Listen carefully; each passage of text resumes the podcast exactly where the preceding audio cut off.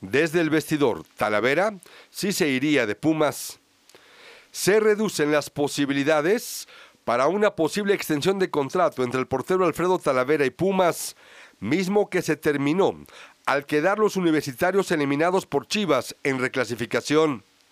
Desde hace dos meses, Talavera y su representante Santiago Arvide quedaron en dar una respuesta a la dirigencia universitaria sobre el ofrecimiento que les hicieron de firmar por un año más con opción a otro y un sustancial aumento en sus percepciones económicas. Por ahora, todo estaría frenado en dichas negociaciones. Trascendió que las cosas se pusieron un poco tensas entre el arquero mexicano y algún integrante de la dirigencia auriazul, situación que estaría acelerando quizá que ambas partes decidan continuar por caminos diferentes. Toluca busca a Thiago Volpi. Como parte de los cambios que proyecta el área deportiva y el cuerpo técnico del Toluca para la siguiente temporada, se pretende traer un nuevo portero para suplir a Luis Manuel García Palomera y hasta el suplente Gustavo Gutiérrez.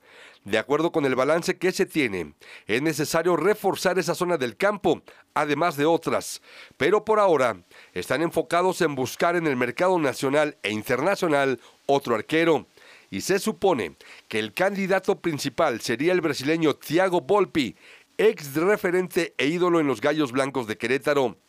En 2018, Volpi se marchó de la Liga MX, pese a que tenía contrato hasta este 2022 con los queretanos, quienes lo cedieron a préstamo al Sao Paulo de su país, porque él tenía el objetivo de ser llamado a la selección de Brasil. La realidad es que perdió la titularidad en la Liga y Copa Brasileña. Solo ha sido utilizado en la Copa Sudamericana. Regresan junta de dueños presenciales. A más de dos años de distancia, la Asamblea de Dueños de la Liga MX se volverá a realizar de manera presencial. La fecha que se tiene agendada es el lunes 23 de mayo en las oficinas de la Federación Mexicana de Fútbol en el Estado de México. Los principales inversionistas tuvieron su última reunión física en las oficinas de la Federación en diciembre de 2019, cuando se desafilió al Club Veracruz. Después lo hicieron virtualmente como consecuencia de la contingencia sanitaria por el COVID-19 desde marzo de 2020.